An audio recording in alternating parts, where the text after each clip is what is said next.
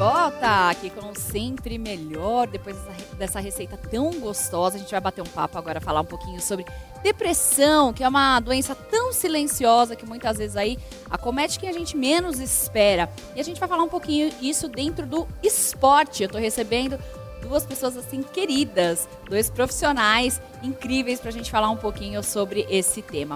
Estou recebendo o doutor Rodrigo e, e se, ó, me fala o seu sobrenome. E se Alfa, estou certa? Se Alfa. Ó, se Alfa. Falcão, que é psicólogo esportivo. E eu quero depois saber qual é a diferença, tá, doutor? E também recebendo o Rodrigo Bragueto, que é ex-árbitro de futebol. Você já deve conhecê-lo aí, já deve ter visto ele, que é uma, uma figura bem famosa aí. Rodrigo tem história para contar aqui, vai contar um pouquinho da história dele também dentro do futebol. Então, sejam muito bem-vindos e a gente vai falar um pouquinho sobre isso. Quero perguntar para o doutor, doutor, depressão e o esporte, como é que isso aí tem hoje é, é sido né, linkado o esporte com a depressão? Então, é, todo atleta ele é um ser humano, né? E qualquer ser humano ele pode é, se acometer de qualquer transtorno psicológico, de depressão, de ansiedade, né? O que a gente percebe é que o esporte cada vez mais, por ser um algo que tem muita pressão de torcida, de patrocinadores e até dentro dos próprios times, algumas pessoas acabam é, às vezes não conseguindo li lidar com isso, né? E aí surge depressões, ansiedades, né?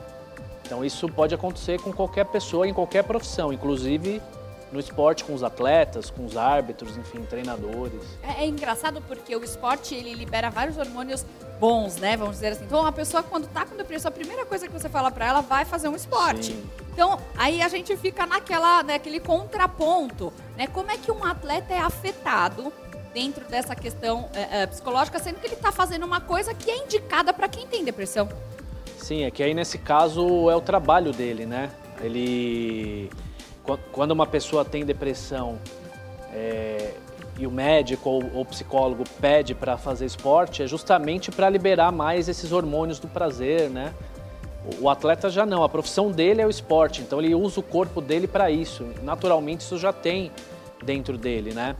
É, mas aí a, são questões externas, geralmente, que, que acometem os atletas uhum. a ter esse tipo de problema, né? Então, às vezes, são questões familiares, questões até do grupo, questões né, que aí acaba, eles acabam tendo esse tipo de, de problema em alguns, em alguns casos, né? Agora eu vou falar com o seu xará, Rodrigo também. Rodrigo que é ex-árbitro, né?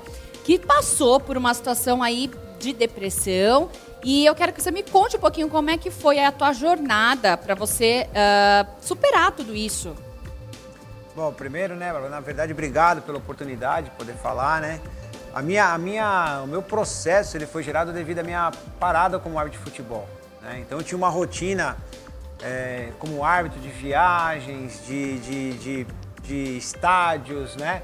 E quando eu parei de apitar futebol, eu tive aí uma recaída? Da perda, de, a minha também foi uma perda repentina, né? Não foi como eu gostaria de ter parado. A Federação Paulista e a CBF acharam por uma denúncia infundada, me tiraram de um jogo da grande final. Então, ali já foi um primeiro momento, uhum. que foi um momento traumático, vamos dizer assim. Depois, a continuação de, de da carreira, que eu tinha um planejamento para minha carreira e algo que não aconteceu, né? E aí a superação, na verdade, ela vem muito de eu, de eu ter entendido o que estava acontecendo, né, ter assumido, porque acho que a grande maioria das pessoas elas, elas não assumem né, que, que estão depressivas. Eu, eu confesso, né, eu desconhecia, eu achava até que eu, que eu achava que eu era forte mentalmente, né, um árbitro de futebol, pressão. Sim. E depois eu tive que realmente superar isso Uh, com, com, com, tratamento, né, com, com psicologia, com, terapia e claro, né, também tive que entrar com, com, com medicamentos para poder, poder recuperar aquele primeiro momento. Né? Sim. Aí depois eu, eu venho aí de um, de, de, um, de um colégio salesiano, né? fui entendendo, apego a Deus, ao trabalho, né? Porque você fica desmotivado. Uma das coisas da depressão, você quer se afastar do trabalho, você não tem muitas forças para poder trabalhar. Quando fui conseguindo me recuperar, e a família, né? Família e, e, alguns amigos aí que me ajudaram bastante nesse processo. É, a preparação tanto física quanto mental é muito é, é, difícil. Eu me recordo nas Olimpíadas, doutor Rodrigo, a, o caso da Simone Bowles, onde ela falou que não ia competir porque ela não estava bem mentalmente. E ali era a Olimpíada dela, ela ia ganhar ali de todo mundo. Né? Você acha que hoje é, os casos de depressão no esporte têm crescido é, é, principalmente nessa área do alto rendimento, como é que, que os psicólogos hoje, hoje que tratam disso, eles estão lidando para que os atletas possam aí continuar tendo uma alta performance sem estar tá prejudicado mentalmente? Então, na verdade, esses casos sempre existiram, né, de depressão no esporte e tal. Só que nas últimas décadas e nos últimos anos, principalmente, eles vêm sido falado mais, né? Você citou a Simone Biles, mas tem outros exemplos, inclusive aqui no Brasil. O que a gente defende é que antes da performance a gente tenha que trabalhar a saúde mental dos atletas. Né? Então não adianta o atleta conseguir grandes resultados se ele não tiver uma boa saúde mental. Então as duas coisas elas têm que andar lado a lado, né? É imprescindível para qualquer profissão, inclusive para o esporte, você ter uma boa saúde mental para conseguir seus objetivos, para performar bem, né, para conseguir, enfim, títulos, etc. É, não é fácil. A missão aí, tanto de quem apita, de quanto né, quem está ali por trás dos bastidores, cuidando da saúde dos atletas. E, Rodrigo, por exemplo, para você, né, é, é, você deve ter recebido muitos xingamentos por aí, né? Que a gente sabe que o árbitro entrou no campo, ele já é o primeiro que o pessoal já chama atenção ali. Para você lidar com essas críticas, era, era tranquilo. Isso nunca foi para você um, uma questão que te batia de frente. Ou quando um jogador que você é, considerava ali, você fala, nossa, esse cara, é, eu gosto desse cara e tal, e ele vinha pra cima de você, em algum momento você fala, poxa vida, é aquela frase, nunca conheça seus heróis, né? Isso te batia, assim, de alguma forma, é, é, ao ponto de você se sentir ali meio para baixo, ou não? Foi realmente só a questão mesmo de quando você foi tirado da tua profissão? Não, a, a, e quanto a isso não, mas é uma, durante a carreira a gente vai vivenciando essas situações, né? Não, não é fácil quando você vai para um grande jogo que você não vai bem, que você erra, não marca um pênalti, claro, né? E depois você vai assistir o programa de TV, seja no domingo à noite, na segunda durante o uhum. dia, né? E eu digo que ali é, é onde você realmente começa a ver que o negócio é duro. Porque ninguém fala bem. Né? Quando você vai bem num jogo, ninguém você lembra do. Você assistindo os ah, programas sim, sim, do esporte? A, sim, a gente assiste. É. Porque primeiro a gente quer ver o que as pessoas vão falar. Né? Depois você quer ver o lance, porque na hora do jogo a gente na época não tinha o VAR, não tinha como, não tinha como ver Volta, na televisão. É, Não tinha como hoje que você consegue ver o que você fez. Né? Nós, nós apitávamos e terminávamos o jogo e não sabíamos o que tínhamos feito. Uhum. Então você, nos programas de TV, você ia ver o lance, a interpretação do lance e alguns que você é, ouvia falar que não tinha como, né? E, e, depois a superação que você tem que ter para um próximo jogo. Depois de um determinado momento da minha carreira, eu não via mais. Ah, não ah. vou nem ver, porque ah, eu já ah, sei, eu já saber, sei o que vai né? acontecer, porque não compensa, né? E, uhum. e, assim, a autocrítica do árbitro, né? Nós, como, como árbitro, eu agora ex-árbitro, mas é o que mais sabe que errou. A gente uhum. sabe que errou, a gente, a gente tem uma vontade de fazer um próximo jogo para poder se superar, de melhorar, mas na televisão, né, era ali, era aquele momento. E de verdade, as pessoas não conhecem você uhum. como um ser humano, né? Conhecem Sim. você como um árbitro apitando, né? E depois, quanto aos, aos jogadores que você supostamente é, tem como heróis ou como uhum. ídolos, né? Graças a Deus aí já não. Aí já, ah. já é, um, é um, o árbitro ele é uma autoridade máxima no jogo. A grande maioria dos, dos atletas, mesmo os mais famosos, eles sabem que ali ele, eles estão à frente de, de, uma autoridade máxima, né? Uhum. O árbitro é a autoridade que tem que respeitar. Então, graças a Deus, eu não tive problemas assim quanto a esse lado aí de, de conhecer o meu herói. Foi muito pelo contrário. Hoje eu sou amigo deles, é, nunca imaginei que, que pudesse, como árbitro, uhum. ser amigo deles. E a grande maioria a gente tem um respeito bacana, participa de alguns eventos de ex-árbitros, né? Que, que a gente vai como ex-árbitro, dos ex-atletas, uhum. participo também com eles. Então essa é uma experiência que foi bacana. E, e doutor Rodrigo, agora falando um pouquinho aí, como é que a gente consegue identificar que um atleta está entrando em depressão? Então, não é fácil. É por isso que a gente defende que, que tem que ter um profissional de saúde mental numa comissão técnica, né? Porque a depressão, ela não é só a tristeza. Às vezes ela vem com uma irritabilidade, com mau humor, tem alguns sintomas e sinais que as pessoas é, apresentam, né? E cada pessoa às vezes reage de uma forma diferente. Então, um olhar profissional que vai saber distinguir o que é, né? Uhum. Então, às vezes tem pessoas que ficam muito tristes, muito caladas, que seriam, digamos, os sintomas mais naturais, mais conhecidos, né, do grande público. Mas tem, tem pessoas que ficam extremamente irritadas e ansiosas também. Né, que não tem muito essa questão da tristeza. Né? E aí a, a, elas acabam se desmotivando, acabam perdendo a performance, né? Ah. No esporte, no trabalho, enfim. Uhum. Então tem alguns sintomas que a gente consegue identificar. Você acha que o tratamento melhor é afastar esse atleta no momento ou não tirar ele do campo que ele está fazendo, não tirar a, a, atividade dele ali no momento? Ou é cada caso é um caso? É, depende, cada caso é um caso, exatamente. Há casos em que é necessário, de repente, um afastamento, né, um tratamento, enfim. E há casos que, naturalmente, ele pode continuar treinando, continuar jogando. Né? Então, depende muito do caso, porque tem graus diferentes de depressão, né? Tem, tem, depressões que são muito mais é, complicadas, então tem que ter um pouco esse, digamos assim, esse, esse afastamento, enfim, esse recolhimento. Uhum. E tem outras em que o atleta pode continuar exercendo as suas atividades naturalmente, né? Desde que ele se trate direitinho. Ser jogador de futebol no Brasil não é fácil.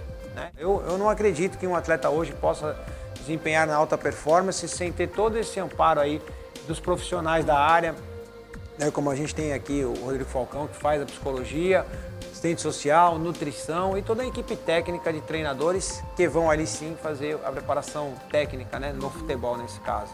Hoje você se sente bem, se sente curado? Como é que você se sente hoje? Como é que é o Rodrigo hoje? É, não, excelente pergunta, Bárbara. Graças a Deus eu tô curado. Eu posso falar isso, né? Foi um processo, eu parei em 2013, esse processo foi um processo, a data a gente guarda bem, 17 de maio de 2013, né?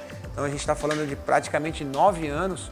Hoje eu estou curado, hoje eu me sinto muito bem. Né? A, a, função hoje que eu, que eu exerço ajudou muito nessa, nesse processo de cura. Poder estar ainda relacionado ao futebol, vivenciando, né? Hoje eu levo os meninos jogarem. Antes eu levava eu como árbitro para pitar o jogo. Eu era, eu era né, um, um, um personagem do jogo. Hoje eu levo os, esses meninos. Então, esse envolvimento com esses meninos, as, as, viagens, estar perto do jogo, né, estar de alguma forma vivenciando o jogo, me ajudou nesse processo. Muito legal. E, doutor Rodrigo, eu acho que hoje o que acontece nos jovens, né, a gente tem as possibilidades e as expectativas. E eles colocam toda a expectativa dentro de, uh, uh, de um sonho. E muitas vezes, quando a gente trabalha com a possibilidade, a chance da gente se frustrar é muito menor. Porque se não aconteceu, é só uma possibilidade, ela ainda pode acontecer. Como é que você fala para um jovem atleta que chega para você com depressão, dentro de uma expectativa grande de ser um jogador de futebol, um atleta na função que ele está exercendo hoje? Como é que você chega para aconselhar esse jovem? Então, é, é, preciso ter planos B, Cs, né? Como você disse, né? Não apostar todas as fichas só no, no alto rendimento, porque o funil do esporte e do futebol, por exemplo, ele é muito grande, né? Enfim, sei lá, de cada mil meninos e meninas que começam, um vai dar certo, um vai conseguir chegar lá, por exemplo. Então, o estudo tem que andar paralelamente, outros projetos têm que andar juntos, né? Porque é isso, a frustração ela é, é, ela vai acontecer em algum momento, né? E aí tem questões de lesão também no meio do caminho. Às vezes um atleta ele pode ter todas as qualidades físicas, mas de repente ele se lesiona, uma lesão grave, isso pode interromper a carreira, pode limitá-lo. Então tem várias variáveis aí que a gente tem que é, saber lidar e, e, e tentar ensiná-los de alguma forma, né? Uhum. O que eu procuro fazer é, é, é dizer que é um processo, né? enfim, como tudo na vida tem começo, meio e fim. Né? Então é necessário você se preparar para todas as fases, desde a, dessa fase de iniciante aí, que ele está se profissionalizando, durante o esporte, o que, que ele o que, ele precisa fazer, quais as habilidades que ele precisa e no final da carreira também, quais as habilidades que ele precisa ter para parar bem, né? Porque essa questão da depressão, ela vai acontecer em diferentes níveis, né? A maioria dos atletas que param, eles têm pelo menos é, um pouco de depressão, algum nível de depressão, Tá. né? Tem atletas que, que param, não conseguem fazer uma boa transição e vão ter um- uma depressão um pouco maior, vão se envolver com álcool às vezes, né? Vão perder dinheiro, vão Sim. perder status. E eles, alguns acabam não sabendo lidar com isso. Uhum. Então é normal que tenha um pouco de, de, de tristeza, enfim, com o fim de um ciclo, né? Mas é necessário se preparar antes para isso, né? Como acho que como aconteceu aqui com com, com, com o Rodrigo, né? Sim. Talvez ele tenha sido uma, uma interrupção abrupta aí Aham. antes do, do que ele planejava, né? É, foi Isso com 38 anos, né, que você Foi. parou, né? Super jovem ainda É. pro futebol. A gente sabe que até ali tem jogador de até 45, ainda vai, 43, É. ainda rola ali, tranquilo, né? Mas foi exatamente isso, né? Porque a- o árbitro, quando eu apitava, ele podia ir até 45 anos. Hoje Tá. já pode até 50. Até aumentaram mais 5 aumentou anos. mais. Aumentaram mais 5 anos. Mas o meu foi exatamente isso, né? Que o doutor Rodrigo falou. Eu, eu, eu, eu tinha um plano de carreira para mim, né? O, nós, os, os árbitros, não tem um treinador, né? Não, não tem, assim, um- uma comissão técnica, né? Um quadro de profissionais à A disposição. própria federação não tem esse cuidado É, com vocês. a- Não, a federação não, não- a- Assim, existem alguns profissionais, mas que se você procurá-los, de alguma forma eles vão trabalhar. Entendi. Né? Já é um pouquinho diferente no clube que está ali em contato diário com os atletas, né? Ou, ou- ou você vai pegar, como geralmente é isso, um treinador detecta essa tristeza em um atleta e depois passa ele para o psicólogo. Fala, estou Tá. detectando que o atleta. Nós não. O árbitro, se a gente, se, se a gente não falasse, eu não estou me sentindo bem, para falar com o psicólogo, a federação não, não, não tem- não tinha como detectar Tá. isso. Não tem um contato estreito com, com os árbitros, né? Mas eu tinha feito um plano de carreira para mim, encerrar com 45 anos de idade, eu estava vindo bem. é, é, existiu a possibilidade de ascender para um quadro internacional, ser um árbitro da FIFA, Legal. né? Talvez chegando à FIFA poder ir à Copa do Mundo. A gente tem o meio também entre nós, o pessoal fala, pô, o Bragueta tá bem, a- a- as apostas internas, Sim, né? Pô, o próximo árbitro que deve ir à FIFA do Estado de São Paulo é o Bragueto. Uhum. Então toda essa expectativa, como o doutor Rodrigo falou, também é no árbitro, né? Uhum. E o, o meu, o meu foi essa parada. Eu, na verdade, escolhi parar. Tá. A federação não, não- não- encerrou a minha carreira, não, não me tirou. Eu confesso que eu estava é, querendo pensar em parar. Achei que, que já estava cansado de o apitar, é, de, de- de treinar, porque realmente é uma, uma, é uma rotina muito exaustiva. Tinha que chegar de jogo e ir trabalhar, sair do trabalho e treinar. E aí eu percebi que não estava preparado para aquele momento, mas já era tarde, essa é a grande verdade. Bom, olha, eu desejo pra você muito sucesso aí naquilo que você se propôs a fazer hoje, cuidando desses jovens também. É, que a sua saúde esteja aí 100% para você Amém. ainda realizar muitas coisas. Agradecer também o Dr. Rodrigo que esteve aqui com a gente, falando um pouquinho sobre esse tema que é super importante. Eu quero que vocês deixem aí os agradecimentos finais, podem deixar as considerações, se quiser deixar um recado, enfim, para quem está nos assistindo, e os contatos de vocês, deixar as redes sociais para a gente seguir vocês. Pode falar, Rodrigo. Dr. Rodrigo, Vamos depois Rodrigo. Bom, O agradeço, Rodrigo de cada vez. agradeço o convite, né? É, mando um abraço aí para quem está assistindo, provavelmente para minha filha Lorena, que tem três anos, deve estar assistindo o papai na TV, minha esposa, enfim, família. É, para me acessar é pelo meu site. Eu tenho um site que se chama Psicologia no Esporte. né? É fácil de, de acessar. E também um podcast com o mesmo nome, né? Psicologia no Esporte. Eu tenho é, todas as redes sociais, mas elas são privadas, né? Tá. Então acho que pelo, pelo site, Pelo site é mais, fácil. Perfeito, então. Rodrigo, por favor, Rodrigo Bragueto. É, primeiro agradecer, obrigado o convite, né, o pessoal todo da produção.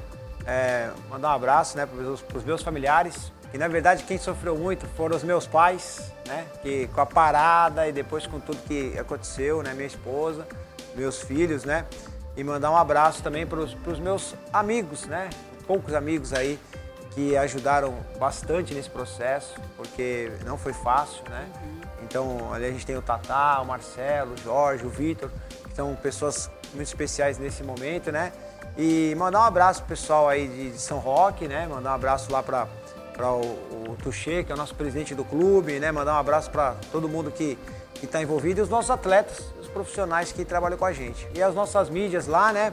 É o Paulistano São Roque, né? Paulistano de São Roque, as mídias, né? O nosso site também, paulistano de São Roque.com.br.